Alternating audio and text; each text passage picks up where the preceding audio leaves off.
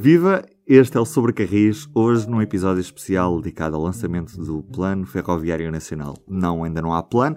Aquilo que sabemos hoje é que efetivamente há uma vontade por parte do Governo de lançar um plano a nível nacional com contributos de todos, que assim queiram contribuir, e que defina aquilo que vão ser os princípios orientadores a longo prazo para a ferrovia em Portugal. Estamos a falar do primeiro plano ferroviário da história nesse aspecto. Claro que, que, que noutras épocas tivemos planos que, que, não são comparáveis porque implicavam a construção massiva de linhas né, em tempos da, da, monarquia também. O texto que o Carlos Cipriano publicou nesta, nesta segunda-feira mostrava isso mesmo, a história da evolução do caminho de ferro em Portugal.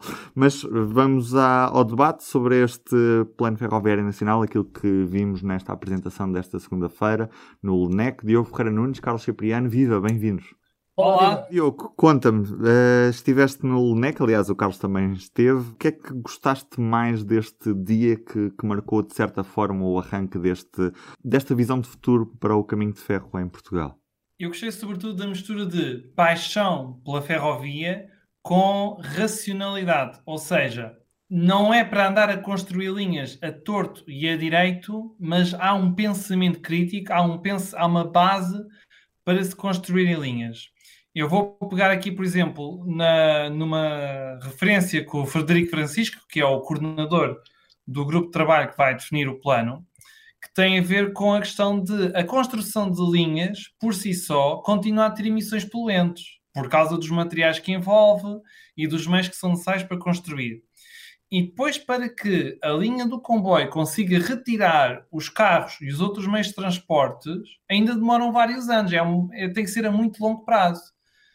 Então, per si, a linha não, não resolve tudo. É, é preciso pensar a, a, longo prazo. E este exemplo que o Frederico Francisco deu foi muito, muito pertinente.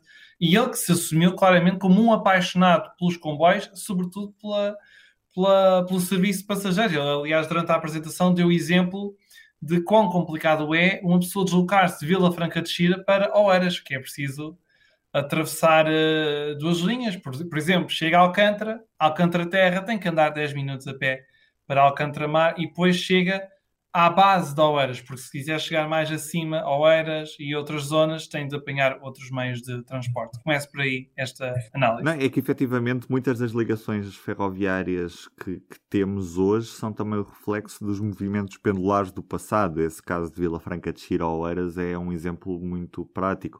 E depois o, próprio, o próprio facto de termos as novas zonas de expansão urbanística em Lisboa, não só, no Porto também, as novas zonas de acolhimento empresarial, muito desligadas desta realidade. Mas o, o próprio coordenador deste Plano Ferroviário Nacional mostrou que a densidade populacional estava muito ligada à presença de linhas ferroviárias, ou seja, uh, às vezes estamos naquele, naquele debate de se é a infraestrutura que traz população ou se é a população que tem de trazer a infraestrutura. E o conceito dos 20 mil habitantes.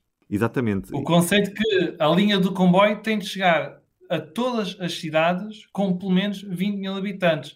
E Carlos, tu uh, anotaste lindamente essas três cidades que precisam urgentemente da, da ferrovia. Vamos à lista, Carlos. Que cidades são estas? Uh, não, a, a lista foi tornada pública. Falaram em Felgueiras, Lolé, Lolé. e Corteira, como cidades com mais de 20 mil habitantes que não estavam ligadas à rede ferroviária, não é? Mas faltam mais, não é? Ainda no Algarve falta a Albufeira, que tem 31 mil habitantes e que não estava contemplada na lista apresentada no, no, lançamento do Plano Ferroviário Nacional. E obviamente que essa é uma das cidades também que mereceria ser ligada à, à, à ferrovia. Depois, eh, quase com 20 mil habitantes, mas já vou explicar porquê, temos, porque, porque é que também seriam importantes, temos, por exemplo, eh, Peniche e Nazaré, que têm, são eh, localidades que têm 15 mil habitantes, eh, mas que durante mais de seis meses por ano tem mais do triplo e do quádruplo do, do, número de habitantes, não é? Portanto, devido ao turismo. E por isso geram ali uma procura enormíssima. E, portanto, são claramente localidades que se podem considerar como hum, tendo mais de 20 mil habitantes, porque efetivamente têm-no uh, em, em, muito mais quantidade e em grande parte do ano. Junte-se a isso também o eixo Mafra-Ericeira. O Conselho de Mafra tem 76 mil habitantes que estão concentrados em Mafra e Ericeira, e, portanto, aí lá está mais uma localidade que eh, não está ligado à rede ferroviária nacional e que, nesse caso, deveria ser estudada então uma ligação uh, até lá, dentro deste princípio de chegar. E onde as autoestradas são caríssimas. É caríssimas. Verdade, é verdade. E uh, já agora esqueceram-se também de uma, de uma cidade, de uma localidade, que é uma cidade sim, muito importante, que por acaso, população residente só tem 12 mil habitantes, mas uh, basta dizer o nome, Fátima, não é? Fátima é impensável dentro deste paradigma no futuro não estar ligada à rede ferroviária nacional, dada a quantidade de gente que atrai todos os anos, não é? Ou seja, só três vezes por ano a população é não sei quantas vezes mais e já justifica de facto também uma ligação à rede uh, ferroviária. Por isso, se o objetivo, como princípio, é ligar às capitais do distrito e uh, localidades com mais de 20 mil habitantes, há aqui um trabalho de casa para fazer, porque nesse caso a malha vai ter que ser muito densa. E já tivemos aqui algumas pistas em relação às capitais de, de distrito, porque falou-se de forma muito clara que é necessário construir uma nova linha que ligue Bragança e Vila Real, ou seja, a linha começava no, no Porto, depois iria para hum, Vila Real e depois disso iria para Bragança. Uma nova linha, de forma muito clara. Eh, estou de acordo contigo, acho que eh, essa, essa linha ou essa ideia de linha foi uma das coisas mais interessantes que foram apresentadas, que seria uma, uma via férrea que sairia da, da linha do Douro, alguns perto da estação de Oliveira, e que faria uma diagonal até eh, Vila Real, Trás-os-Montes, Bragança e seguiria depois para Zamora. Eu já em tempos também já aqui falei nisso. Ehm, acho que era uma solução muito boa para ligar duas capitais de distrito em, em falta. A alternativa seria recuperar as linhas de, de via estreita uh, e que seria pouco mais do que simbólico, porque não seriam uma verdadeira alternativa para fazer chegar o caminho. E turismo, e turismo. Só para o turismo, eventualmente, sim, só para o turismo. Agora, para falar a sério em comboios em ferrovia, de facto, eu só concebo esta linha que do Porto traça uma diagonal por trás dos montes, chega a Bragança e prossegue para Zamora. E atenção que isto era muito importante, não só para os passageiros e para a coesão territorial, como também seria a ligação mais rápida e mais direta da cintura industrial do Norte para escoamento das mercadorias para a Espanha e, e para a Europa, além Pirineus. Teríamos uh, leixões ligado diretamente à, à rede espanhola. Um, eu sei que na altura o Frederico apresentou isto com mil cautelas, para já era uma ideia, pôs um ponto de interrogação, mas eu não vejo muitas mais alternativas se efetivamente se quiser cumprir esse desiderato que é fazer chegar a ferrovia pesada a Vila Real e a Bragança. Mas há mais, não te esqueçamos de Viseu, porque uma das ideias também falada é outra vez, terceira vez, terceira. que se tenta Aveiro Mangualde. Mas, Mas acredita-se que... que vai ser a terceira. Exatamente, parece que a terceira é de vez, porque há agora um argumento novo, não é? Que poderá fazer com que uh, Bruxelas, desta vez, aceite uh, financiar essa linha. É que, a, a haver linha de alta velocidade Lisboa-Porto, essa linha vai potenciar essa saída, algures em Aveiro, para, para Viseu, Mangualde e Espanha. E, portanto, já cria massa crítica para alimentar essa linha horizontal que até agora não teve uma TIR, uma taxa interna de rentabilidade considerada válida para que se financiasse esse projeto. E, se e calhar, dá para ir a Salamanca e a Madrid? Exatamente, graças à, à linha Lisboa-Porto, eh, é possível que eh, se potencie essa linha e ela passe a ser considerada passa a ser aceite como, como tendo financiamento comunitário. Portanto, Porque ficamos já quem... com o problema de Viseu, Bragança e, e, e, Vila Real resolvidos, não é? Portanto, em termos de capitais de distrito. Temos ainda Porto Alegre, que é aqui um meio termo. Porto Alegre tem estação, mas fica a 11 km da localidade. Não sei até que ponto é que valeria a pena fazer uma, uma variante à linha do leste para servir a cidade de Porto Alegre, mas em termos de capitais de distrito ficaríamos arrumados. Certo é que este plano, no final de todo este processo de auscultação das regiões, em que vai haver uh, sessões por regiões, pelas cinco, cinco sessões regionais, e, e em que vão ser auscultados autarcas e as CCDRs e, e as populações também, uh, no final de todo este plano será, isto será aprovado pelo Conselho de Ministros e depois, e também pela Assembleia da República, e será de certa forma transformado em letra de lei, ou seja, independentemente de eventuais alterações no governo no futuro, há uma diretiva a seguir no, no futuro para os caminhos de ferro em Portugal. Isto é de certa Embora forma. Embora com pequenos ajustes. Admitem-se pequenos ajustes ao longo do, do, dos anos. Claro, mas é, é de certa forma eh, uma mudança grande de paradigma face aos planos ferroviários que não podem ser chamados assim, mas que existiram até agora. Eram não? É? executivos, basicamente. Eram executivos, era um mero poder executivo.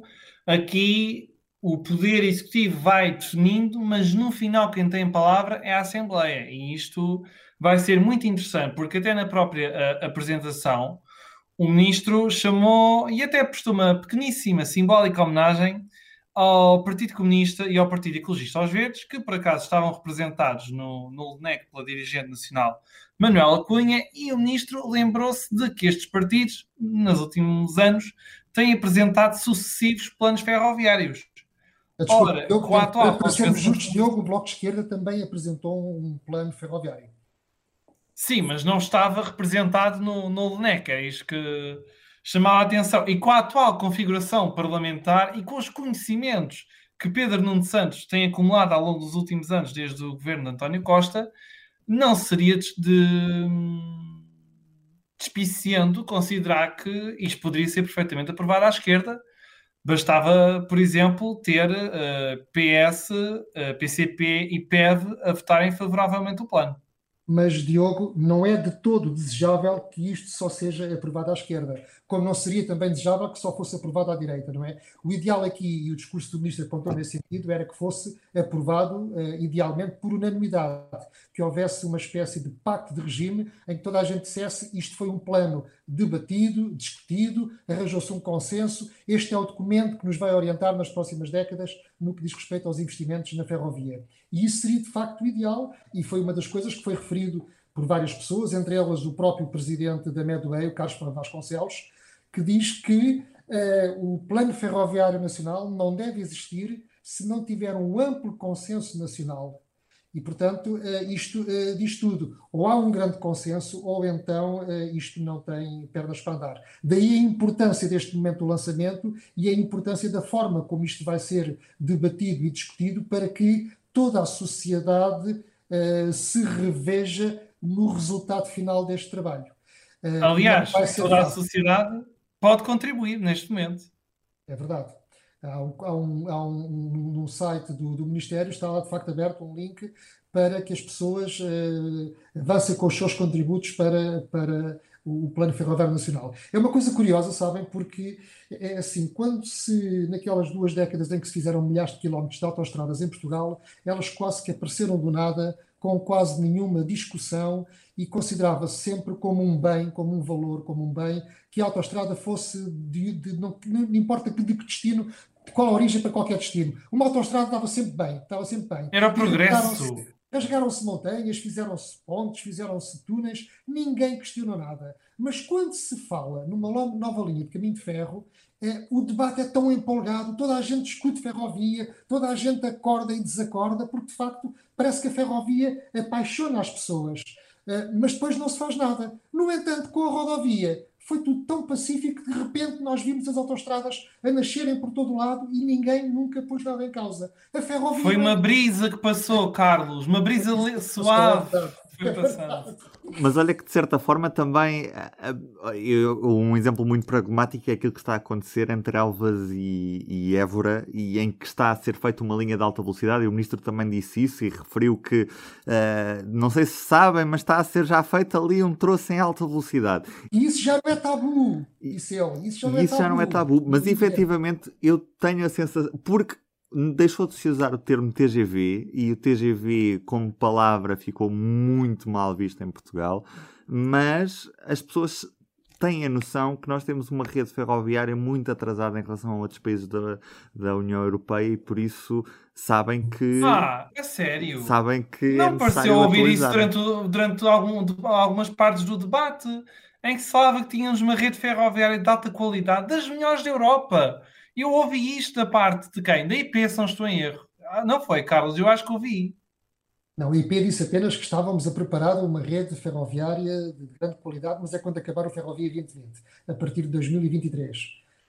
Portanto, mais uma ah, vez, essas grandes obras. O de que as obras estão a ser executadas, estão a ser feitas e que isto vai ficar de facto uma, uma, vai ser feita uma autêntica revolução. O que não deixa de ser verdade, porque comparando com o desinvestimento que houve nas últimas décadas, O que está a ser feito e que nos parece pouco, apesar de tudo, é muito porque é, é, é, é, precisamente o oposto do que aconteceu nas últimas décadas. Houve também um, um discurso muito marcante neste dia, não é que tenha trazido uma, uma, novidade adicional em relação aos discursos anteriores. O ministro Pedro Nuno Santos acabou por não adiantar nada de novo, mas foi muito pragmático naquilo que disse, uh, desde a contestação àqueles que criticam a ausência de mudança de bitola em, Portugal, até mesmo uh, disse que a partir do momento em que houvesse uma linha de alta velocidade Porto-Vigo, acabaria com os aeroportos na Galiza. Foi muito pragmático também na, no, no, com o objetivo de acabar com a, com a ponta aérea e com as ligações de avião a menos de 600 km até lhe gostava de dizer isso, porque ele também tutela a TAP. É verdade, mas aqui a transição é mais do que justa e, e efetivamente ele, ele falou desse problema que, que temos de, da falta de petróleo em Portugal e que por isso nós fizemos toda uma, toda uma economia de transportes a pensar na, nos recursos petrolíferos e, e, e, não na mobilidade sustentável, nomeadamente na ferrovia.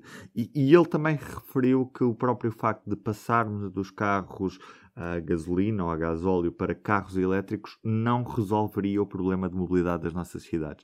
Portanto, este discurso acabou por ser muito um, discurso muito importante neste atual contexto. Ele disse que queria retirar carros e, e caminhões das estradas e acabou por se revelar um, um ministro muito amigo da ferrovia, Carlos Cipriano. Uh, sim, eu achei muita piada ao, ao discurso. Bem, que na verdade não foi um discurso, aquilo não parecia um discurso de Estado, aquilo parecia mais não direi uma homilia, uma declaração mas, de amor aos comboios. Também não diria uma, uma conversa sessão. em família, porque é um termo muito queimado, mas era uma, uma, um estado, uma partilha de estados de alma, uma, uma conversa entre amigos, porque ele uh, partilhou as suas perplexidades e desabafos, como ele próprio disse, em relação ao setor. E embora não tenha acrescentado nada de novo em relação a algumas intervenções públicas anteriores dele, eh, achei muita piada a forma informal como foi conversando connosco, porque eh, ele começa, algumas das suas perplexidades era de facto quando descobriu a quantidade de material encostado que havia em Portugal, num momento em que os comboios estavam a ser suprimidos por falta de material.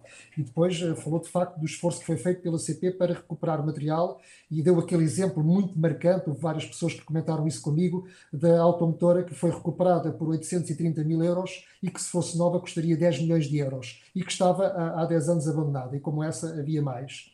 Depois uh, teve também um desabafo com a sua frustração com as discussões estéreis sobre a, bitola, em que de volta e meia tem que andar a desmontar aquele discurso, tem que andar uh, sendo-se frustrado porque perde tempo, em vez de falar de coisas mais importantes para a ferrovia, tem que estar ali a falar de uma coisa que não tem importância, que é uma falsa questão, que é explicar porque é que a bitola europeia neste momento não é um problema e não é importante. E depois teve também um, um, outro desabafo que eu achei muita piada uh, para quem está no setor praticamente há dois anos e descobriu que efetivamente uh, quem tinha razão há 20 anos atrás era o engenheiro uh, João Cravinho, quando era Ministro das Obras Públicas, em que pela primeira vez que se fala em alta velocidade em Portugal, ele propõe uma coisa muito simples, que era o T deitado, que era a linha vertical Lisboa-Porto, com uma saída a meio horizontal para Madrid e tínhamos a alta velocidade arrumada. E uh, o Pedro Nuno Santos veio agora dizer que não percebe porque é que aquele não foi o plano uh, que o país implementou há 20 anos atrás. E que, entretanto, nos perdemos a inventar linhas e mais linhas e perdemos todos a discutir uns com os outros. E 20 anos depois uh, continuamos sem ter feito nada, apesar dos imensos debates e discussões. E, portanto, Figueira após 2003, piada, Carlos. Sim, é verdade. E achei muita piada, eh, de facto, a este discurso. E depois, à forma eh, acutilante, como ele dizia, eu quero tirar carros e caminhões das estradas. Uh, isto parece muito importante porque não é, não é só, não diz isso só porque gosta de comboios, não, ele diz isso de forma muito bem fundamentada, ele explica com números porque é que o país tem a ganhar em tirar carros e caminhões das estradas. E explica isso por motivos ambientais, por motivos económicos, por motivos sociais. E, portanto, achei que, se, não tendo sido um discurso de Estado, tendo sido uma partilha de estados de alma, eh, acabou por ser uma intervenção que eu considerei eh, muito, muito interessante. Mostrou-se ainda defensor da terceira travessia do Tejo como uma forma de tirar 30 minutos a todas as ligações a sul do Tejo. Diogo. Meia hora. Meia hora que pode fazer uma diferença muitíssimo grande Olhem, para já aproxima bastante o Algarve de Lisboa, porque, como foi referido durante a apresentação do, do Frederico Francisco, para ser competitivo, deslocarmos de Lisboa para Algarve de comboio, de, a distância tem de ser inferior a 3 horas. Porque mais do que isso não vale a pena, não compensa, não, não se justifica. E, e esse pormenor foi muito bem salientado, não só por causa do Algarve, mas também por causa da, da ligação a Madrid. Porque se tivermos a terceira ponte, também retiramos meia hora da viagem depois por, pela linha Évora-Elvas. Não, não esquecer disso. Tivemos também nesta sessão de, de, de lançamento do, do, Plano Ferroviário Nacional um pequeno debate sobre o que é que o caminho de ferro pode oferecer ao país. Uh, teve a participação do, Carlos Fernandes, da Infraestruturas de Portugal, o Pedro Moreira, da CP, o, o Carlos Vasconcelos, da Medway, a Teresa Barata Salgueiro, geógrafa do, do, do SEG, uh, e também o Eduardo Feio, do IMT. Uh, Carlos, que notas é que tiraste deste debate? Tinha aqui, eh, assim, à partida, três notas positivas e duas negativas. Eh, para já gostei do debate porque foi, teve intervenções muito curtas e muito sucintas, objetivas, e é daqueles debates que eu gosto em que as pessoas não estão lá a perorar e a ouvirem-se elas próprias. Portanto, o que falaram foi pouco, mas bom, e portanto eh, gostei, gostei bastante disso. Notas positivas. gostei logo do início da intervenção do, do Presidente da Medway, Carlos Vasconcelos, por aquilo que eu já referi, quando ele sublinhou que o plano ferroviário não deve existir se não tiver um amplo consenso nacional, portanto, Acho que isso é bastante importante. E também achei piada que, ehm, para presidente do maior operador eh, ferroviário de mercadorias, ele não foi muito exigente. Basicamente, o que ele disse foi: acabem-me lá o Ferrovia 2020 e eu já fico satisfeito. O que é que ele quer? Quer a ligação a, Elvas, basicamente, eh, quer linhas eletrificadas, quer cruzamentos eh, para comboios com 750 metros, é RTMS e diz que com isso já poderá fazer um belíssimo trabalho para ganhar cota de mercado para as mercadorias. Depois, uma outra nota positiva para um, o vice-presidente da CP, Pedro Moreira, uh, que uh, falou uh, que, no caso da sua empresa, está preparadíssima para enfrentar a concorrência e para participar neste plano ferroviário nacional, mas que necessita de duas coisas: limpar a dívida histórica da empresa, onde mais tarde até o próprio ministro viria dar toda a razão e dizendo que um, foram os sucessivos governos que obrigaram a CP a fazer serviço público e a não pagarem para esse serviço e permitirem que a empresa se endividasse sucessivamente e que permitisse depois que alguns setores da sociedade dissessem que tudo aquilo era resultado de uma má gestão, quando não era verdade, de facto era o Estado a não cumprir o seu papel. Eh, Pedro Moreira disse ainda que a CP precisa de maior autonomia de gestão para poder ser mais flexível face à concorrência. É verdade, de facto, as regras da contratação pública são terríveis para as empresas públicas e é muito difícil gerir uma empresa nestes termos. E terceiro ponto ainda para Pedro Moreira, referiu, que acho que é muito importante, que a linha de alta velocidade em bitola ibérica vai permitir ter um efeito de rede muito grande no resto da rede ferroviária, portanto, encurtando uh, origens e destinos, desde que os comboios passem por esta autoestrada ferroviária que será a linha de alta velocidade. Neste aspecto, uh, Carlos Fernandes também uh, falou nisso, diz que a linha de alta velocidade vai ser um salto disruptivo na nossa geografia ferroviária e também achei muita piada uma questão que ele referiu, que é o facto de estarem a tentar que as atuais estações da ferrovia convencional sejam também as estações onde parem os comboios de alta velocidade. Eu acho que isto parece muito bem porque permite uma intermodalidade perfeita entre a alta velocidade e a rede convencional. E, portanto, não faria sentido que as cidades tivessem duas estações de comboios e, portanto, esta solução parece muito bem. Deixa-me lembrar que em Espanha, em praticamente todas as cidades servidas pela alta velocidade, fizeram estações novas e muitas delas desviadas dos centros. É verdade. E neste caso, o que me parece correto é aproveitar o que já existe. E como é que isso se faz? É muito simples. A, a, linha de alta velocidade passa ao largo das cidades e, portanto, aí circularão os comboios que fazem Lisboa-Porto sem paragens. E se tiverem que parar em Leiria, em Coimbra ou em Aveiro, haverá uma variante, saem da linha de alta velocidade, onde ela intercepta a linha do norte, fazem uns quilómetros na linha do norte para parar na, na estação e depois retoma a linha de alta velocidade mais à frente. E, portanto, fica resolvido o problema. Permite permite uma grande capacidade à linha de alta velocidade e permite que as estações tenham os dois tipos de comboios. E, portanto, isso é mais uma... E proximidade à restante rede ferroviária nacional, já agora. Exatamente, exatamente. Permite que os comboios saiam de, da autoestrada ferroviária para entrar na, na ferrovia convencional e prosseguirem para outros destinos, eventualmente. Depois, eh, notas um pouco menos positivas. Eu diria que o, presidente da, do Instituto da Mobilidade dos Transportes teve uma intervenção bastante apagada, foi bastante ausente, o que demonstra também à, à sociedade a pouca relevância que tem o IMT nestas questões da ferrovia, porque, como eu já disse no último episódio, competia ser competia ao IMT ser uh, a entidade, a instituição do Estado que deveria assessorar o, o governo eh, na elaboração de um plano ferroviário nacional. Está escrito na lei. Agora, acontece de facto, eh, ninguém fala nisso, ou seja, o IMT é quase irrelevante. Eu também compreendo que eh, o IMT também tem lá muita coisa das estradas, tem a antiga Direção-Geral de Aviação, aquilo é tudo muito complicado, não tem quadros ligados à ferrovia, são pouquíssimos, são mal pagos, não é fácil recrutar servos para trabalharem no IMT e, portanto, aquilo, no que diz respeito à ferrovia, o IMT é aqui e agora um projeto falhado, uh, devido à, à, à, falta de recursos humanos uh, que tem. E isso ficou demonstrado na fraca participação do presidente do IMT na, naquele debate. Em contrapartida, permitiu que a IP mais uma vez uh, brilhasse como sendo a gestora da ferrovia. Mas eu gostava de lembrar que a IP é tão só a gestora da infraestrutura, não é a gestora da Ferrovia Nacional. Eh, mas aparece sempre como o grande braço armado eh, do governo para gerir tudo o que tem a ver com a ferrovia, quando não deveria ser assim. Segunda e última nota eh, menos positiva foi aquele resvalar do pezinho da IP quando se põe a falar em não reabrir linhas e em arranjar novas soluções de mobilidade para resolver algumas soluções. aquilo por detrás daquilo eu receio que esteja o quê? Que esteja a vontade de semear um, BRTs, portanto, metrobus um, um, pouco por todo o país. Ou umas ecopistazinhas?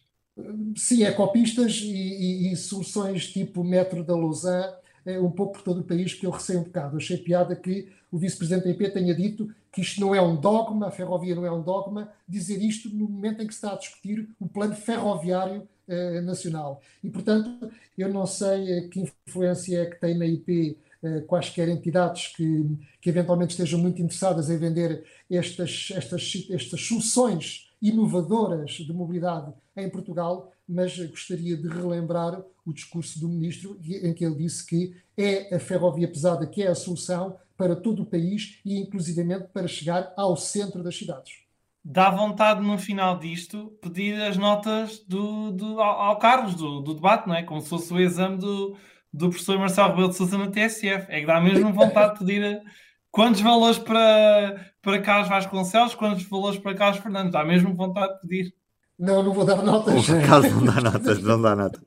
Diogo, o Carlos não dá, mas eu peço a ti que, que partilhes os teus apontamentos, ou então, se quiseres, eh, podes ser o professor o professor e dares tu as notas. Não, no, dar nota, dar nota, não atribuir uma nota, mas dar nota que o, o próprio plano, também na apresentação do, do Frederico Francisco, falou aqui na, na, na questão de integrar o comboio com o autocarro.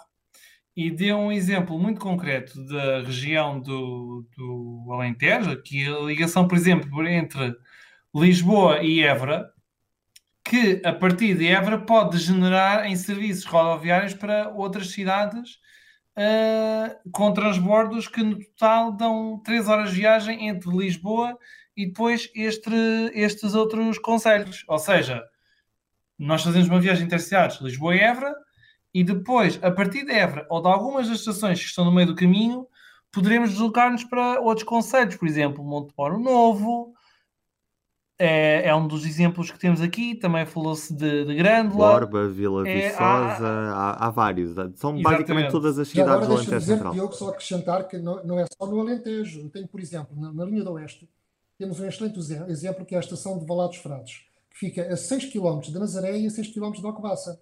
e as pessoas chegam lá à estação e não têm um autocarro à hora em que passa o comboio. E, portanto, é, é óbvio que ainda antes de pensarmos em, nas tais novas soluções uh, para ligar à ferrovia, era muito simples tentar pôr os operadores rodoviários de acordo em que, em que inclusive tem a própria bilhética integrada, em que o comboio chega à estação do Valado, por exemplo, e tem lá sempre um autocarro que acabou de chegar da Nazaré e que acabou de chegar da Alcobaça e que vão para essas duas localidades que trazem e levam as pessoas à passagem de cada comboio. Como deveria acontecer o mesmo, já e agora, na estação de que também é aqui distante de Lolé e da Quarteira, em que, à passagem de cada comboio, devia haver permanentemente uma navete que levasse as pessoas para Lolé e para a Quarteira. Mas eu ainda sou do tempo, onde é que eu já ouvi esta frase, em que se chegava à estação do Recio e as pessoas pediam um bilhete para Nazaré. E as pessoas depois iam no comboio até ao Valado e aquele bilhete, aquele tipo de transporte dava para o autocarro para Nazaré. Isto numa época em que não havia computadores, em que depois o acerto de contas era todo feito à mão. Mas isso acontecia na altura entre a CP e as empresas de caminhonagem. Porque é que hoje há sistemas informáticos extremamente desenvolvidos, porque é que não Inteligência artificial e tudo. Exatamente, porque é que não há uma biética integrada e porque é que não se chegam a acordo por ordem do governo, por iniciativa do governo, por os operadores rodoviários articulados com o operador ferroviário para que em algumas localidades à passagem de cada comboio haja sempre ligação em autocarro para o destino. Ó oh, Carlos, e não só autocarro, como outro dos pontos referidos durante o debate e durante a apresentação é a estação de comboio como centro da mobilidade. Ou seja, eu depois, a partir do comboio, até o próprio ministro falou nisso na apresentação, que é o comboio tem de ser o meio de transporte onde nós possamos uh, colocar uma bicicleta ou uma trotineta. Tem de ser isso. E depois tem de haver a, a ligação com outros meios de mobilidade muito mais leves como sistemas partilhados de carros ou de motas.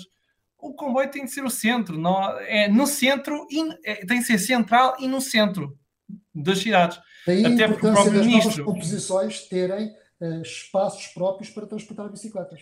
Aliás, o próprio ministro deu exemplo de, de ter estudado nos Países Baixos e, não se, e de não se lembrar de quando é que andou de carro. Basta lembrar que a estação de, de Amsterdão, nos Países Baixos, é centralíssima. É mesmo. Uh, é perfeita, a localização perfeita. O próprio ministro assumiu que muitas dessa, destas obras que vão ficar prontas no âmbito do Plano Ferroviário Nacional não serão inauguradas por ele, mas que ele gostaria de ser convidado, o que é um certo estilo de fazer política que não é muito habitual fazer em Portugal. Normalmente as pessoas gostam de assumir os lugares e que também, a partir do momento em que tivermos o plano feito, aprovado e publicado em Diário da República, daqui a um ano, vai ser um instrumento de pressão política e para nós próprios, como jornalistas e toda a sociedade civil, avaliarmos periodicamente para, ver, para verificar se as coisas estão ou não a ser cumpridas. Tenho dito. Vamos lá esperar Perfeito. que no futuro não, apareça, não apareçam demasiadas manchetes do público e do dinheiro vivo a dizer